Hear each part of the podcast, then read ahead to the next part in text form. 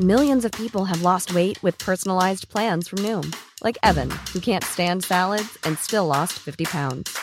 Salads, generally, for most people, are the easy button, right? For me, that wasn't an option. I never really was a salad guy. That's just not who I am. But Noom worked for me.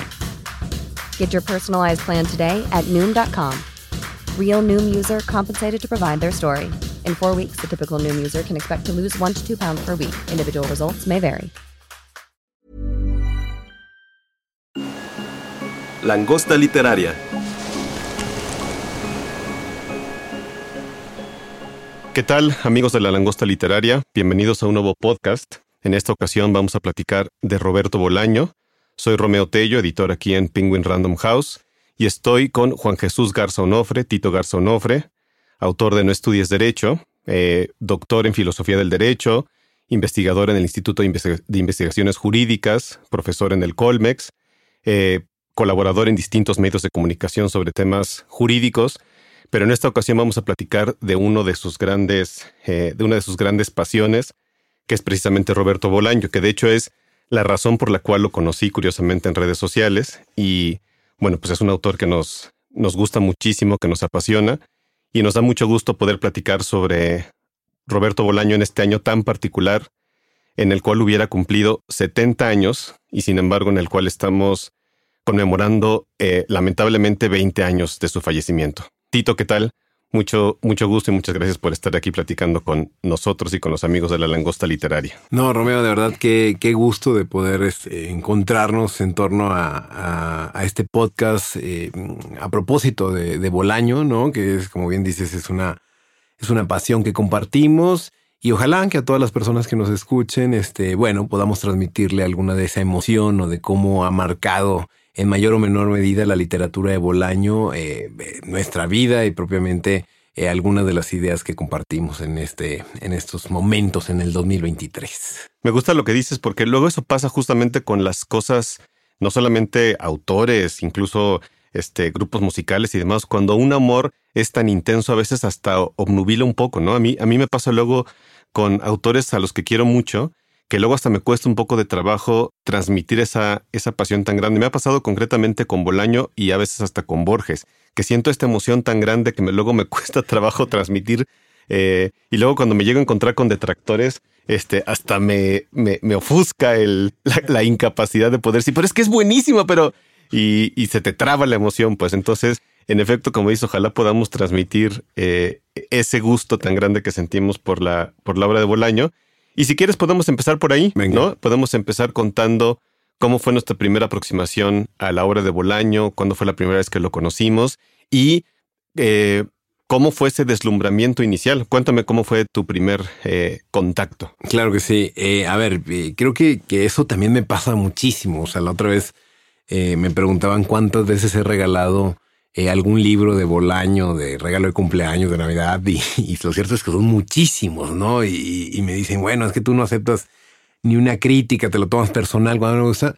Pero eh, a mí lo que me deja tranquilo, eh, Romeo, a todas las personas que nos escuchan, es que se defiende solo. Vamos, Bolaño no necesita que yo le compre libros, que lo promocione, ¿no? De verdad que es una literatura espectacular. Y eso fue un poco lo que me pasó eh, eh, eh, la historia es, curiosa y, paradójicamente la historia no ocurre en México, ¿no? era más o menos 2000, 2007, 2008 por ahí, cuando el Roberto Bolaño, con ese más conocido, pues es Chespirito, ¿no? E, este, estas, Sí. Estos errores que ha habido incluso ya cuando fallece y todo, ¿no? Ah, ¿te gusta Bolaño? Sí, es un gran cómico y demás, ¿no? Eh, en una feria de libro, me lo regaló, me lo regaló una amiga, pero te lo regala como esos libros que lo, lo, ves, te llaman la atención y lo pones ahí al lado de, la mesita de noche y que no lo, no lo agarré. O sea, dije, bueno, eran otros los intereses, pero ahí fue una cosa rara, ¿no? Eh, y, y, y, no abrí ese libro hasta que me fui a estudiar la maestría a Madrid. Eh, en el 2000, en el 2012, fíjate, lo tuve ahí en la entrada de mi casa, no lo toqué y demás, tal.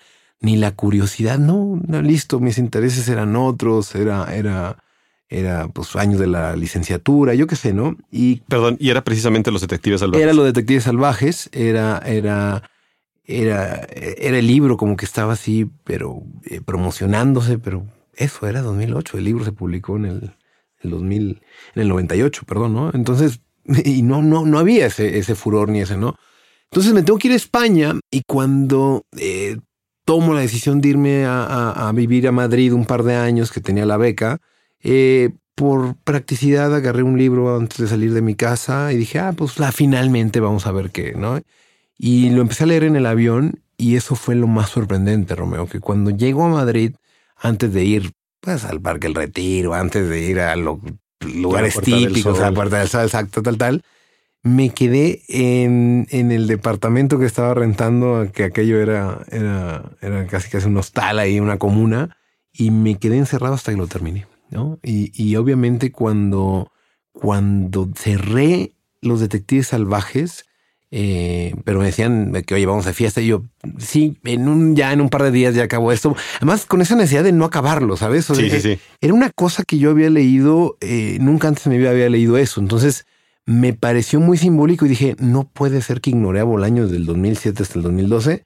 Quiero conocer absolutamente todo este tipo, quién es, por qué me transmitió eso. Y por fortuna, en aquellos años en Madrid, eh, ya estaba el boom literario de Bolaño. Estaban coloquios, había seminarios. Eh, en mayor o menor medida empezaba a, generarse ese fenómeno que el día de hoy está totalmente desbordado. Así fue un poco mi aproximación a Bolaño, por suerte, por desidia y paradójicamente fuera de México para leer los detectives salvajes. Pues mira, qué curioso, porque también mi primer contacto con Bolaño se dio fuera de México. Fue en el año 2006. Yo estaba en Brasil eh, un viaje también azarosísimo, porque de hecho yo me había ido a trabajar como mesero en un restaurante de unos amigos de mis papás. Eh, ese trabajo al final se frustró y bueno, por azares del destino acabé trabajando en una editorial eh, infantil. y estaba empezando a trabajar en mi tesis de licenciatura, que era sobre Cortázar. ya para ese momento yo ya estaba, digamos, formado o deformado como lector más o menos profesional. Yo estudié letras hispánicas y ya, digamos que tenía mis gustos más o menos identificados. No me gustaba mucho Cortázar, me gustaba mucho Borges. Eh, y en ese viaje también, digo, había estado leyendo mucho a Cortázar justamente para la tesis, pero quería leer algo que me distrajera un poco, digamos, como de la lectura más eh, técnica o, digamos, profesional para la tesis. Y empecé a leer algunas cosas, algunas lecturas que incluso no recuerdo del todo bien, y en, justamente en casa de estos amigos de mis padres estaba eh, Los Detectives Salvajes. Y estaba buscando yo tal cual una lectura para las noches, ¿no? Algo que me entretuviera. Eh, y tenía yo un conocimiento muy vago, muy indirecto de que era una novela buena, importante y demás, pero no sabía absolutamente nada más. Y creo que por fortuna, porque no estaba en lo más mínimo predispuesto, ni para bien ni para mal. Y así empecé a leer y lo primero que me atrapó fue la historia, pues no una historia que, bueno, creo que uno de los, digo, ya ahondaremos en ello más adelante, pero creo que uno de los grandes méritos de los detectives salvajes es que es una gran novela de aventuras. Incluso el mismo Bolaño lo dice por ahí en un texto que de alguna manera siente que es heredero de Mark Twain y que continúa esa. Eh, y sí, lo primero que me atrapó fue esa, esa gran historia que se cuenta en la primera parte de los detectives salvajes, esa historia de, pues eso, ¿no? De jóvenes, una vida intensa y demás, pues, ¿no? Pero la acabé, fue una de esas lecturas que uno hace como en estado de gracia, ¿no? Como, ¿no? De, de maravilla, pero incluso sin acabar de entender bien a bien por qué me gustaba tanto. Ok. ¿No? Como decir, bueno, esto me maravilló, eh, pero todavía ni no se parece del todo a, esas cosas que según yo me gustaban tanto, pero al mismo tiempo como que intuía que sí, que sí había cosas, de repente guiños a Cortázar, a Borges, pero no, no, no cuadraba del todo con ese esquema que yo tenía ya en la cabeza de la literatura es así, tiene que comportarse de esta manera, tiene que hablar de ciertos tópicos, el lenguaje tiene que ser eh, de esta manera, ¿no? Entonces, igual que tú dije, bueno, tengo que seguir leyendo cosas de este autor eh, genial, pues, ¿no? Y de ahí me pasé a, Nocturno de Chile. Y lo mismo fue, ¿no? Como esto es deslumbrante, es increíble, pero no acabo de entender por qué me, por qué me gusta tanto este nuevo sabor, ¿no? Ya. Y fue hasta el siguiente libro, hasta la literatura nazi en América, que ya empecé a entender cosas, ¿no? Como dije, bueno, es que esto es un portento de imaginación, de inteligencia, pero también de muchas otras cosas más, este, por llamarlas de alguna manera subterráneas, increíbles, pues no. Sí, por supuesto que hay una conexión muy directa con Borges y quizás también por eso me estoy sintiendo tan, este, tan conmovido, tan, eh, tan apasionado. Pero ahí se fue el primer contacto. Y también agradezco mucho que haya sido tan desprejuiciado, ¿no? que no, que no tuviera un conocimiento previo de la obra de, de, Bolaño, ni de toda la mitología que después se fue creando, toda la mitificación en torno a su obra, porque me ayudó a tener un primer contacto muy, muy directo, muy personal. Muy genuino, muy, muy, muy natural. No, no, eso, eso yo creo que es, es fundamental. O sea, o sea imagínate que, que, yo como abogado el libro empieza en la facultad de Derecho, ¿no? Es, digo, ¿qué es esto? ¿No? Y yo yo pues eso, ¿no? Una historia personal, que, no me decidí a estudiar este artes y demás, tal. Entonces también cuando lo abro y empiezo y encuentro personajes, pues que para mí eran, era Monsiváis, ¿no? O sea, yo era Monsiváis, lo leía en el periódico cada semana, ¿no? Y lo veo ficcionado y veo a Paz cuando el laberinto para, pues eso, Paz pasó también por la facultad de Derecho y cómo retrata y demás, tal. Ese, ese sin ningún tipo de prejuicio a mí me parece fundamental. Mira, yo, yo empecé también con los detectives salvajes, dije, lo cerré y dije, ¿qué es esto? Y siempre orbitando esos autores, ¿no? Yo recuerdo que en aquellos momentos yo estaba muy, muy, muy clavado con Javier Marías, ¿no? Y dije, pues bueno, voy a España y quiero conocer ese, ese Madrid que, que, habla tanto Marías, de cercas y demás, ¿no? Eh, y pues al final son autores que están cerca, muy cerca de Bolaño, ¿no? Pero que, que Bolaño, por alguna u otra razón, no había llegado a, a mi, a pues eso, a mi, a mi conocimiento. Y de los detectives, yo pasé a Estrella Distante. Que, oh, qué, librazo. Y me pasó algo curioso porque, porque fue inmediato el salto de los detectives a, Estrella Distante y, y, me daba miedo la lectura. En la noche era una cosa, pero. Que sí, es, es, ese es terror, ¿no? es, un thriller fuerte y más tal. Y de ahí me dio curiosidad. Y, es que el mismo Bolaño dice que con Estrella Distante sí intentó una aproximación al mal absoluto. Exacto, no, no, es, es, es, o sea, de esa, de esa cosa que no me había pasado hace mucho tiempo, de, sentir miedo, ¿no?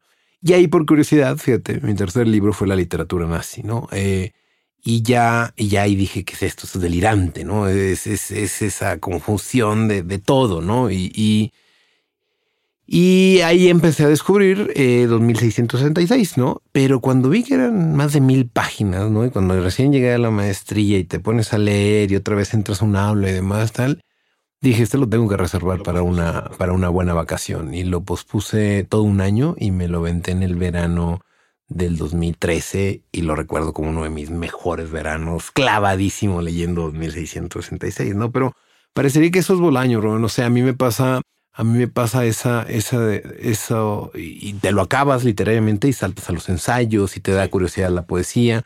Y a partir de ahí, pues eso, creo que por fortuna y ya en el boom de Bolaño, en el fenómeno, en el universo Bolaño que le llaman, yo disfruto mucho leer qué es lo que se dice, cómo, cómo, cómo va a través del tiempo, cuáles son las relecturas, qué es lo que se encuentra nuevo, qué se publica. Yo lo disfruto, pero ojo, de nueva cuenta volviendo con lo que iniciamos, Bolaño se defiende solo. O sea, lo que son los detectives 2666, las novelas breves, son unas cosas que en lo particular me parecen de otro nivel, ¿no? Y para seguir ahondando un poco en, en, digamos, las razones por las que nos gusta tanto, te digo que yo me tardé un poco, ¿no? Como que primero fue ese deslumbramiento tan, digamos, tan potente que hasta fue, digo, no, no quiero caer en lugares comunes, pero que sí fue un poco cegador, ¿no? Como que me costó trabajo entender por qué, por qué me emocionaba tanto, ¿no? Este, y luego ya fui avanzando un poco en mis lecturas, también llegué a los ensayos que me fueron dando claridad y que además me gustan muchísimo. Me parece que es un grandísimo ensayista Roberto Bolaño, muy inteligente, pero también eh, muy, muy desparpajado, muy bromista, este, en fin, creo que es un, gran ensayista. Y ahí fue entendiendo qué era lo que me gustaba tanto de su narrativa y en particular de los detectives salvajes. Eh, así como a ti te gustó, digamos, como esa identificación personal de bueno, el universo de las leyes que empezaron en, la Facultad de Derecho, varios personajes que habían transitado por la Facultad de Derecho y demás, pues evidentemente a mí también me tocaban muchas cosas que tenían que ver con el mundo de las letras, con los talleres literarios y demás. Si bien yo no había hecho, digamos, no había tenido una juventud tan, ¿cómo decirlo?, tan, tan romántica o tan apasionada, tan, digamos, eh, tan intensamente poética como, la, que, como la de los... Eh, real visceralistas, pues de alguna manera, pues sí, había sido un estudiante de letras, había pasado por algunos talleres literarios y demás, ¿no?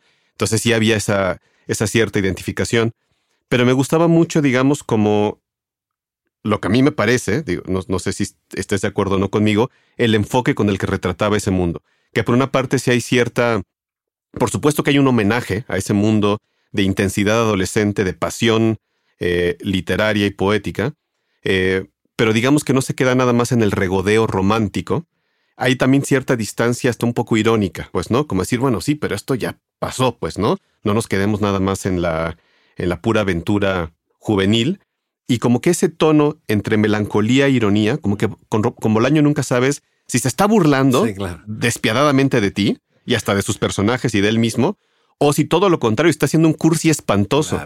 Y ese tono entre melancolía e ironía es lo que me encanta de Bolaño, pues, ¿no?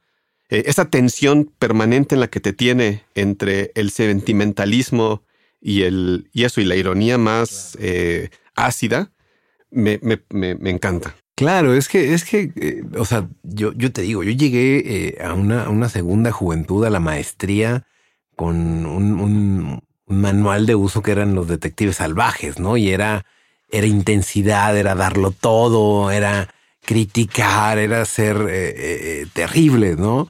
Y por el otro lado, la figura de Bolaño, pues al final eh, terminó, terminó en Blanes, vendiendo, este, cuidando a su hijo, vendiendo joyería, ¿no? También te, y, él mismo lo decía Bolaño, ¿no? Que él, que él cuando tuvo un hijo se tomó ya en serio y dejó la poesía para ponerse a escribir literatura, ¿no? Entonces, esa, eso que dices, eso, eso de, de, de, ir a mil por hora, pero al mismo tiempo saber que, que en ese trayecto pues se quedaron muchos y que al final la vida es otra cosa, a mí también me pareció. Si a eso le ponemos el componente del extranjero, ¿no? Que es una...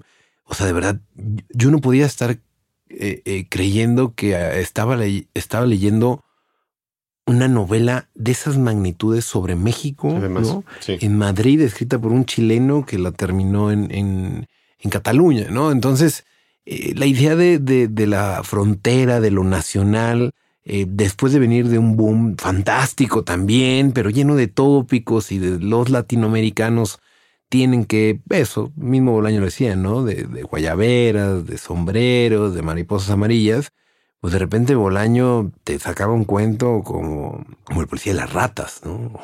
O sea, y te, y te hablaba sobre, sobre otros latinoamericanos que no llegaron a, ese, a, esa, a esa palestra, ¿no? Entonces, esa, esa, esa siempre, pero, pero sin negarlo, ¿no? Sin negarlo, al contrario, más bien me parece que al final lo que, como hablaba de Paz, de Vargas Llosa, de mismo García Márquez, pues no son más que elogios, ¿no? Son, no, es más que una visión distinta que, que sí era particularmente atractiva para, para aquellos años. Sí. Mm. Hablando un poquito de esta dualidad que te digo que me gusta mucho en el tono eh, de Bolaño, que creo que está presente en muchas de sus obras, particularmente en Los Detectives Salvajes, eh, hay un texto eh, suyo que me gusta mucho, muy breve, que se llama Acerca de los detectives salvajes, que se mm, difundió en el programa de mano de la cuando le otorgaron el premio Rómulo Gallegos. Y es un textito muy cortito en el que habla sobre los detectives salvajes. Y me gustaría leer nada más el final porque creo que hay algunas claves bastante interesantes sobre los detectives. Dice, apenas puedo aventurar unas pocas consideraciones acerca de ella, de los detectives. Por un lado, creo ver en esta novela una lectura una más de las tantas que se han hecho de la estela del Huckleberry Finn de Mark Twain. El Mississippi de los detectives es el flujo de voces de la segunda parte de la novela. También es la transcripción, más o menos fiel, de un segmento de la vida del poeta mexicano Mario Santiago, de quien tuve la dicha de ser su amigo.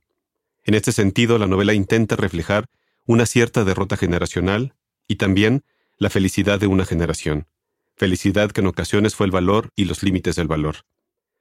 Decir que estoy en deuda permanente con la obra de Borges y Cortázar es una obviedad. Creo que mi novela tiene casi tantas lecturas como voces hay en ella. Se puede leer como una agonía, también se puede leer como un juego. Y es ahí donde te digo que creo que es esta como bipolaridad, esta tensión todo el tiempo entre eso, entre eh, la parte melancólica, la parte de... Es una especie como de casi, casi em, canto eso, a lo que dice a, la, a una generación perdida, a una generación derrotada, pero también es la celebración a esa generación que a final de cuentas lo dio todo, pues, ¿no? aunque supiera que iba a perderlo. Sí, no, no, es, es, es, maravilloso, ¿no? Es, es eso, o sea, yo, yo recuerdo que la interpretación que, que yo terminé con los detectives era sobre la amistad, ¿no? Y que era, era, es, es, la novela es Mario Santiago, es, es, es Ulises Lima, ¿no? Y, y, y, pues te da curiosidad y googleas quién es Ulises Lima, quién es Mario Santiago Papascaro, y pues no es nadie, ¿no? O sea, te das cuenta que al final el, el la desmesura de Bolaño por un amigo, por, por ese, ese, ese personaje tan mágico, eh, pues al final te deja con más, más dudas que respuestas, ¿no? Dices, esto, ¿qué es esto? ¿No? Esto, esto es la vida de los jóvenes poetas, pero pues eso, eso creo que, que de verdad a mí me pareció espectacular y a mí me pareció eh, con ganas de leerme todo lo de Bolaño, absolutamente todo, porque sí, después eso que se ha utilizado, que son los bases comunicantes, ¿no? Este, que aparecen personajes en otras novelas, que toma fragmentos, que les intercambia. Y digo, este tipo, este tipo, este, ¿cuándo se murió y en qué momento me di cuenta que, que, se murió, no? Entonces. ¿Y cuándo escribió esta obra? Exacto. o sea, es, genial. Es, lo que, es lo que empiezas a hacer cuentas, ¿no? Y dices, llegué retarde, ¿no? Y, y, lo cierto es que el tipo, pues era, lo tenía muy claro, ¿no? Y por eso también que hemos platicado, ¿no? O sea, también cuando a Bolaño le diagnostican esta enfermedad degenerativa en el, en el hígado, él es súper consciente de, de, que se iba a morir y a partir de ahí empieza a escribir. Sí, es una carrera contra la muerte. Claro, este, que al final se ve reflejada pues en, en, ese, en ese arrojo, en eso también en los discursos. Los discursos son brutales, los, los ensayos eh, que, que, se recopilan ahí en varios textos. Eh, me parece que es un tipo consciente de que de que tuvo varias etapas eh, para hacer de la literatura su vida y al final de sentarse en el escritorio y por lo que cuenta Villoro, Marías y los amigos era que era prácticamente imposible sacarlo del escritorio a tomar algo en los últimos días ya que estaba bastante, bastante consciente de que el trasplante no le iba a alcanzar, ¿no? Yo sabía que esto nos iba a pasar cuando nos sentáramos a platicar de Bolaño, porque apenas en esta intervención que, que, hiciste hay un montón de hilos que quisiera jalar para seguir este, ampliando y diciendo cosas, porque hay un montón de temas que me gustaría seguir tocando, pero uno de ellos es la amistad, que es fundamental para él y, en su obra.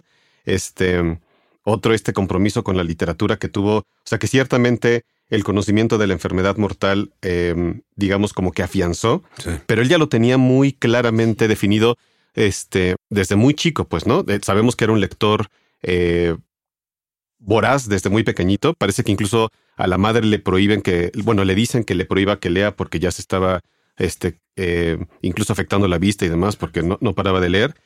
Pero hablando un poquito de su vida, sabemos que él llega a los 15 años con su familia de Chile, llegan en el 68. Y al año siguiente, cuando él tiene 16 años, él deja la escuela, les dice a sus papás que ya no va a estudiar porque él se va a dedicar a la escritura y que la única educación que necesita recibir se la va a proporcionar él solo leyendo. Entonces, desde los 16 años él sabía que se iba a dedicar a las letras, pasara lo que pasara. Pero sí, efectivamente, cuando le diagnostican la enfermedad, él sabe que, bueno, que a partir de ahí tiene que, pues eso, que, que ganarle a la muerte, bueno, si es que la expresión es de alguna manera válida, y como además también ya tenía un hijo, sabía claro. que, pues, la estrategia tenía que ser otra, pues, ¿no? Y es ahí donde ya se, se aboca directamente a la escritura de una obra de narrativa descomunal y que es la que conocemos, pues, ¿no? Porque an antes de ese momento había escrito sobre todo eh, poesía. poesía. Ya había escrito por ahí un par de novelas, la novela que escribió con su amigo Aje Porta. Este, había escrito creo que también ya La pista de hielo. Pista de hielo. Pero la, la, obra gruesa, importante de ficción que conocemos fue a partir de ese momento y también me parece muy, muy conmovedor, pues, ¿no? Como ese compromiso este, pues en parte con su hijo, con, con él mismo. Sí, a mí es un poco también lo, lo, que he pensado, o sea, ¿por qué me llama tanto más allá de la obra? Que la obra, de, insisto, se defiende sola, pero el personaje me parece, me parece espectacular, o sea, en, en, en tiempos donde, pues eso, donde parecería que pues, lo importante es este, buscarle la promoción, vender libros, estar entre las ferias, en tal, tal Bolaño era un, un, un, outsider por completo, ¿no? Totalmente. Y eso, y eso se valora. Pues es, o sea, yo escuché varias veces porque obviamente lo descubrí y empecé a regalar los libros y hablaba a mis maestros en México y le reclamaba, oye, estos clubes de lectura, de talleres y demás, ¿no? Y me decían por ahí, ¿no? Eh, Bolaño es alguien que solo le puede gustar a un menor de 50 años, se defendían algunos, ¿no? Eso también lo escuché. Que lo había después, después se tomó algún crítico literario. Y otra cosa que Bolaño es solamente eh, un escritor que le, que le gusta a los lectores, a los, a los que realmente eh, tienen dentro de su corazón lector un corazón escritor. ¿No? Que, que, aquellos que quieren escribir y qué tal. Y yo decía, pues, pues no sé. O sea, este, Como lectores, ser... digamos, librescos. Exacto, ¿no? Que, ajá, clavados, ¿no? Que van al fondo. Y cuando ya te clavabas en la vida de Bolaño, decía, pues qué personaje más fascinante, ¿no? Que, que la pasó mal, que, que estaba abocado a esto. Y creo que, creo que al final eso es un poco lo que hace que su obra se defienda solo y su figura, ¿no? Si es un, es un personaje que yo, que esto, este ejercicio que luego se hace, que qué hubiera pasado con López Velarde si hubiera seguido vivo, ¿no? Que hubiera terminado de, de diputado del PRI o gobernador de Zacatecas, que era lo natural de una persona de aquella época, ¿no? ¿Qué, qué hubiera pasado si Bolaño no, no le hubiera estallado el hígado, ¿no? Si hubiera eso, se hubiera convertido en, en, en una gran figura, el Nobel, etcétera, etcétera. Y yo creo que al final eh, le salió redondo lo que, lo que aspiraba, ¿no? Digo, una lástima que falleció y todo lo que dejamos de leer por él.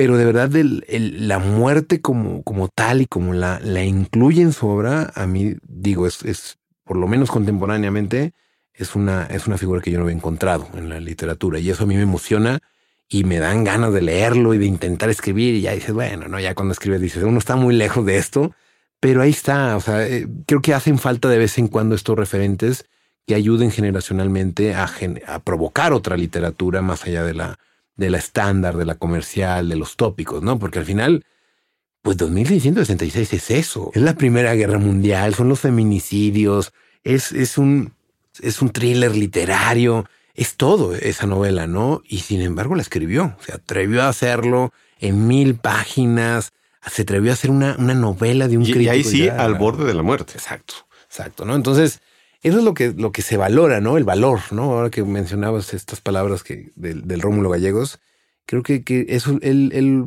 me, me, gusta creer que lo tenía muy claro, ¿no? El valor de la escritura y de saber eso que ha dicho en varias entrevistas, ¿no?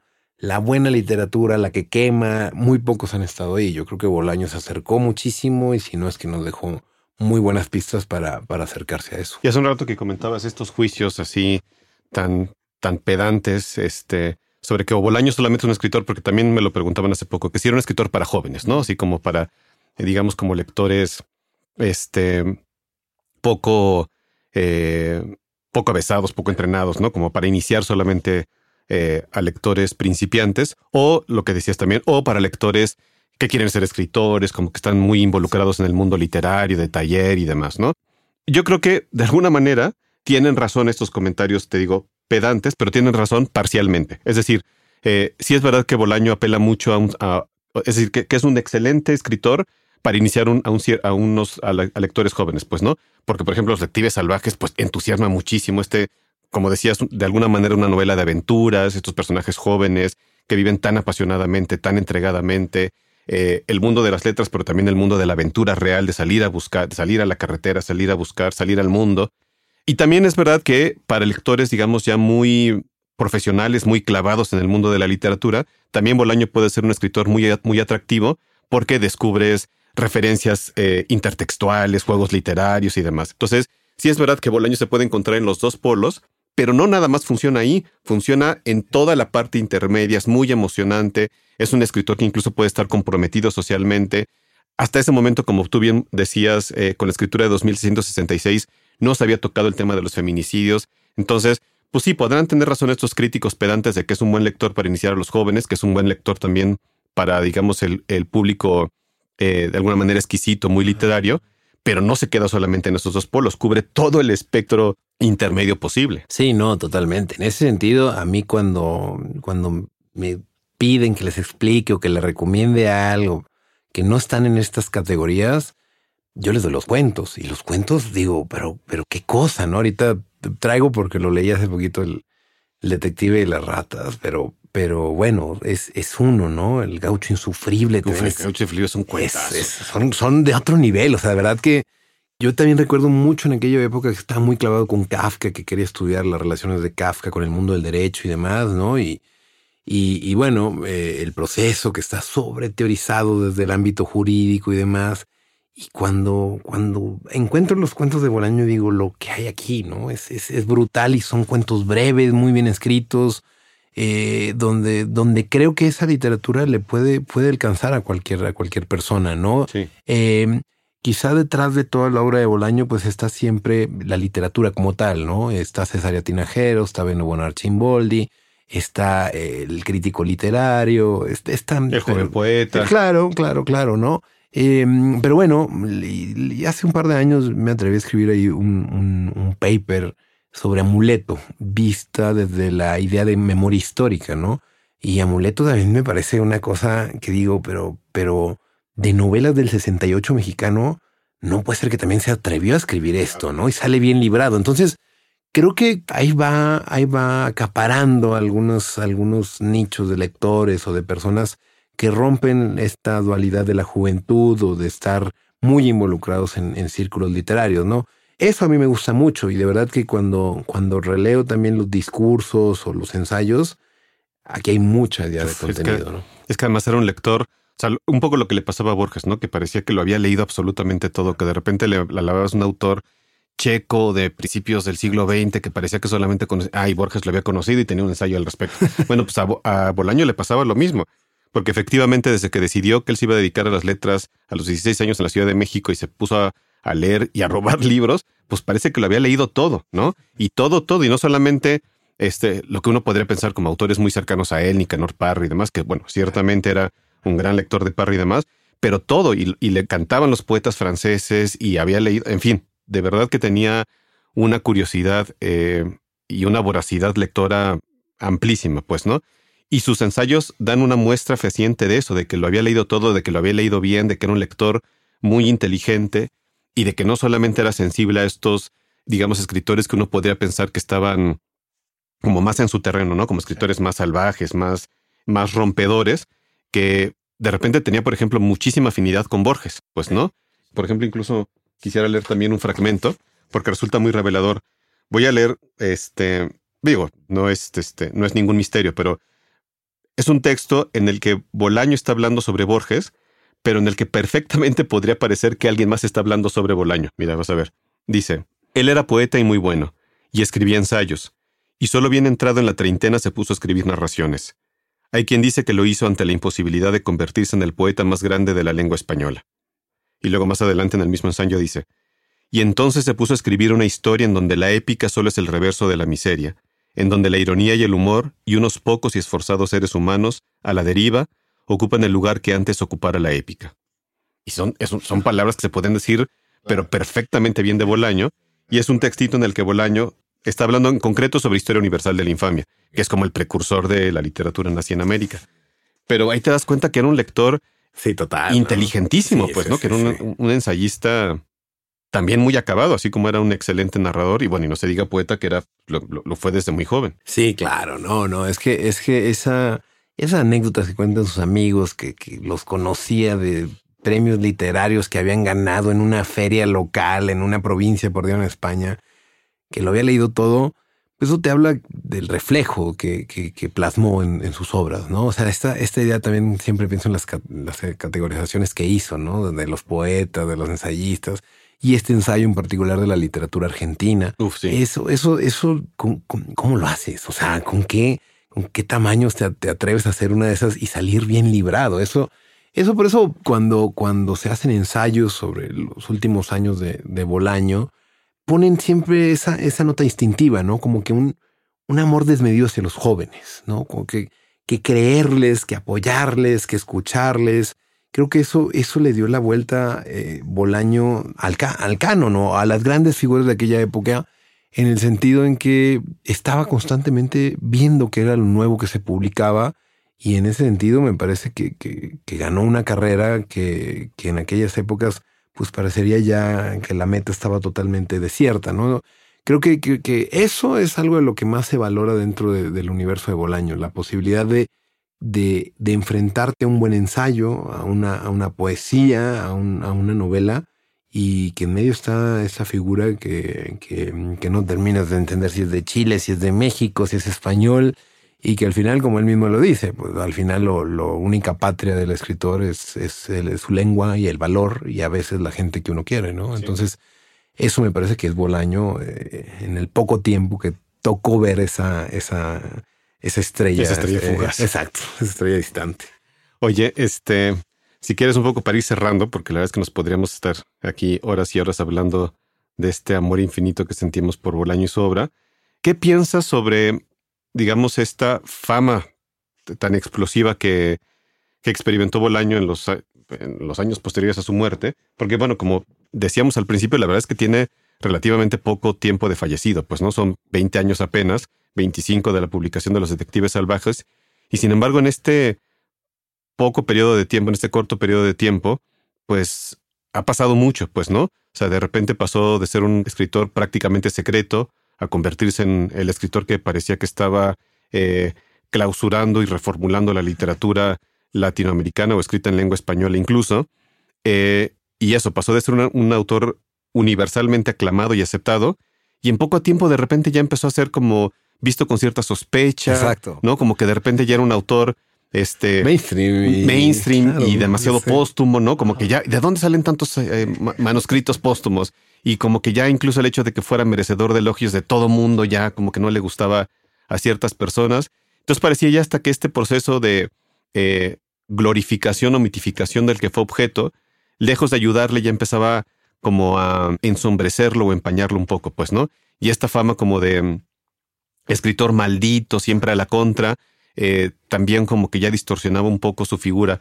¿Qué piensas que ha pasado con él en este, en este periodo tan corto de tiempo? Ah, sí, mira, es, es bien interesante, Romeo, porque a uno que, le ha tocado varios periodos, este, pues a veces ve uno como espectador, ¿no? Y, y, y va midiendo un poco la temperatura de esto y, y pues me queda claro que, que sí ese boom o ese, ese fenómeno, ese mito, pues sí, sí tiene un, un componente claramente eh, comercial, claramente pop, claramente bien necesario para los tiempos que corren, el gran fenómeno literario, el autor rebelde, ¿no? Hacer caravanas a Blanes, comer donde comía, o sea, toda esa mistificación tours incluso por la Ciudad de México. Exacto, este, no, hay, hay todo, tickets, ya, este, camiseta, todo, hay todo la merchandising de, de Bolaño. Y sí, en efecto, hay cierto, cierta cautela de decir, bueno, qué tanto es. Eh, a mí en particular. Bueno, tenemos que hacer cierta confesión tú y yo que hemos, o sea, hemos incurrido. No, claro, claro, varias múltiples veces, ¿no? Desde un tatuaje hasta bueno, yo fui a Blanes, yo, yo fui a rendir culto a, allá donde vivía y a comer el arroz. Y bueno, yo di un tour en la Ciudad de México de los lugares. Pero ese no es el podcast, no vamos ahorita a confesar, pero, pero somos claro. Pero te digo, es un amor genuino de, de, de verdad que se sí. conozca esta obra y tal. A mí lo que me, lo que me deja tranquilo, Romeo, es, es que de verdad la obra se defiende sola. La, la obra, por lo menos ahorita, no, no veo que, que envejezca mal. Es, además, es una obra que ocurre, por lo menos de detectives, que ocurre en los 70, ¿no? Y 2666, que es una obra de todo el siglo pasado. Y es donde, donde creo que es inteligente Bolaño de saber que, que, que él no tenía una temporalidad definida, ¿no? Eh, al final, creo que mucha de la vocación de Bolaño, él mismo lo dijo por ahí en algunas, algunas palabras, es hacer una batalla futura, ¿no? creo que, que, que, muchas de las de este, de este culto y de este círculo, de incluso para que se llaman los bolañitos, ¿no? Todos unos escritores que tratan de seguir ahí su pluma y demás. Creo que de, de nueva cuenta no, no, es culpa de él, ¿no? Es, claro. es, es, su literatura se mantiene y al contrario, yo cada vez que tengo la oportunidad de volver a ella, me encantaría eh, tener claro por qué le puso así a 2666, ¿no? ¿Cómo se va a celebrar ese libro si llegamos a ese año como como humanidad, ese tipo de cosas a mí me dejan tranquilo. De verdad que cuando alguien lee por primera vez Bolaño, más allá de la estridencia, más allá del, de todo el ruido, de todo lo que se genera a su alrededor, la literatura no se toca. La claro. literatura se mantiene y se mantiene muy, pero muy bien en comparación de muchas de las cosas que, que se están escribiendo, ¿no? Y está, y a mí me gusta, me gusta cómo, pues eso, ahora Patti Smith lo cobrea y le hace un poema musicalizado y lo toman y lo citan y demás tal creo que al final él está cumpliendo la labor que se había propuesto, ¿no? Entrar y entrar de lleno y posicionarse en ese canon que creo que no lo hubiera logrado de otra manera si no es con este impulso de enfant terrible, de esta persona maldita, de este joven que los chismes dicen que era bueno para la heroína y demás, que esas historias creo que mistifican la necesidad de eso, de tener un personaje que ahí esté como personaje, pero que detrás de él está su literatura, su literatura. y es absoluto. Por supuesto. ¿no? Sí, creo que al final de cuentas lo más importante es la literatura y los libros ahí estarán y los lectores llegarán a su encuentro en distintos momentos. Algunos, como nos pasó a nosotros, creo que afortunadamente siempre habrá lectores que lleguen de alguna manera eh, incautos o vírgenes, si se puede decir. Otros que pues inevitablemente sepan ya muchas cosas sobre Bolaño, este, pero la literatura estará ahí siempre, pues, ¿no? Eh, y yo nada más quizás creo que lo único que me gustaría apuntar es que sí, creo que la fama desmedida pues siempre tiene, digamos, dos caras. Por una parte, pues se pone un reflector muy grande sobre la figura, pero también sobre la obra, y eso ayudará a que se conozca más, y eso no está mal, nunca estará mal. Y por otro lado, creo que este, este mito de autor rebelde, de eh, enfant terrible, como decías tú hace un momento, pues puede ayudar o puede no ayudar, porque creo que sí distorsiona un poco la figura del autor. Es verdad que, que Bolaño, sobre todo cuando era joven, cuando estaba aquí en México, cuando fundó el infrarrealismo, sí era un personaje, pues hasta donde sabemos, por testimonios, por gente que lo conoció, complicado, pues, ¿no? Este, que tenía esta actitud todo el tiempo provocadora, eh, este, pues sí, provocadora creo que es la mejor palabra, pero también hay que entender que pues él fue cambiando, pues todo fue evolucionando a lo largo de los años, a lo largo de su vida y no se quedó solamente en eso, pues, ¿no? Creo que es fácil y atractivo quedarse con esta imagen del, del autor este, salvaje, pero a lo largo del tiempo él fue transitando en su personalidad, en sus convicciones literarias y hasta políticas. Total. Creo que eso lo ejemplifica muy bien su, su forma de pensar al respecto de dos figuras muy importantes, que son, por ejemplo, Allende y Paz. O sea, él cuando era joven y cuando regresa a Chile porque quiere participar en los movimientos de reformas socialistas de Allende y demás, él más bien veía con desconfianza a Allende. Para él Allende era más bien un conservador que no se atrevía a hacer la revolución que los jóvenes querían, pues, ¿no? Y más bien eso, para él era un conservador. Y con el paso del tiempo él fue revalorando la figura de Allende y se dio cuenta que más bien Allende los había salvado, pues no, que Allende había preferido dar la vida a él para que los jóvenes no te tuvieran que sacrificar eh, innecesariamente. Y él lo dice así con esas palabras, este, y creo que es pues muy conmovedor, pues, ¿no? Cómo hace esta transición política en su pensar político. Y con Paz pasa un poco lo mismo, pues, ¿no? Al principio Paz era otra vez la figura que representaba el establishment, este, todo, digamos, lo negativo que un joven podía pensar con respecto al aparato de poder literario, pero al final dice, bueno, pero al final de cuentas era un grandísimo poeta, pues, ¿no? O sea, quizás algunos de sus, de sus, eh, de sus posicionamientos eh, más bien públicos podían no gustarnos, pero la obra está ahí, pues, ¿no? Y con respecto a su poesía y a sus ensayos, yo no tengo nada más que decir que, que palabras de elogio.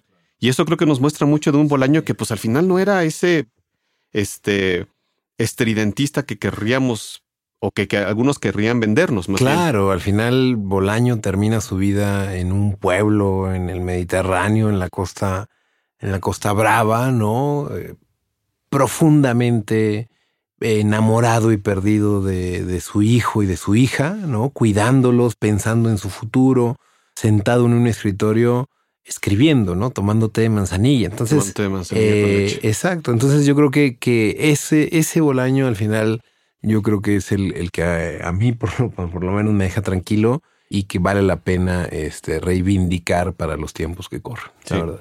En una entrevista de estas que ya dio al final, hay una frase que creo que también retrata mucho este, este Bolaño, digamos, como este alejado del, del escritor bárbaro, que, te digo que a veces nos quiere vender, y me gusta mucho esta, esta frase. Dice, sé porque en el centro de la literatura, en el centro del canon literario, básicamente está el sentido común, el sentido común que nos pertenece a todos, a todos los seres humanos. Y creo que es algo que la gente en general, bueno, no la gente, esta imagen como de escritor salvaje que a veces queremos o que nos quieren vender, eh, pues no coincidiría con estas palabras. Pero bueno, Tito, pues fue una conversación muy no solo muy agradable, sino muy conmovedora. Creo que sabíamos que nos, nos la debíamos desde que nos conocimos, porque además nos conocimos por Roberto Bolaño. Y espero que, como dijimos al principio, hayamos logrado transmitirles un poco de nuestro, en primer lugar, de nuestro amor por, por Roberto Bolaño y por sus libros. Y, pues, en segundo lugar, un poco de curiosidad a los que no lo hayan leído todavía, que tengan ganas de ir a comprar alguno de sus muchos libros Pueden empezar por cualquiera de ellos, por los detectives salvajes, por Estrella Distante, por la literatura nazi en América, y estoy seguro de que no se van a sentir defraudados.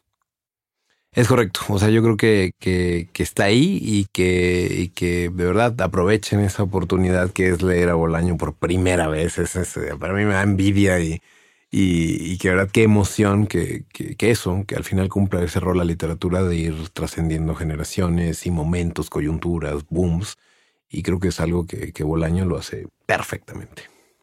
Pues muchas gracias Tito por habernos acompañado en este podcast Y a todos los amigos y amigas de la Langosta Literaria, muchas gracias por habernos escuchado y nos volveremos a encontrar muy pronto. Búscanos en nuestras redes sociales, Twitter, arroba langosta-lit, Instagram y Facebook, Langosta Literaria, y en YouTube, Me Gusta Leer México.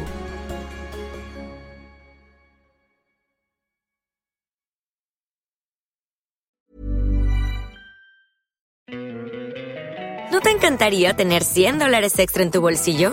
Haz que un experto bilingüe de TurboTax declare tus impuestos para el 31 de marzo y obtén 100 dólares de vuelta al instante. Porque no importa cuáles hayan sido tus logros del año pasado, TurboTax hace que cuenten. Obtén 100 dólares de vuelta y tus impuestos con 100% de precisión. Solo con Intuit TurboTax. Debes declarar para el 31 de marzo. Crédito solo aplicable al costo de la presentación federal con TurboTax Full Service. Oferta sujeta a cambios o cancelación en cualquier momento.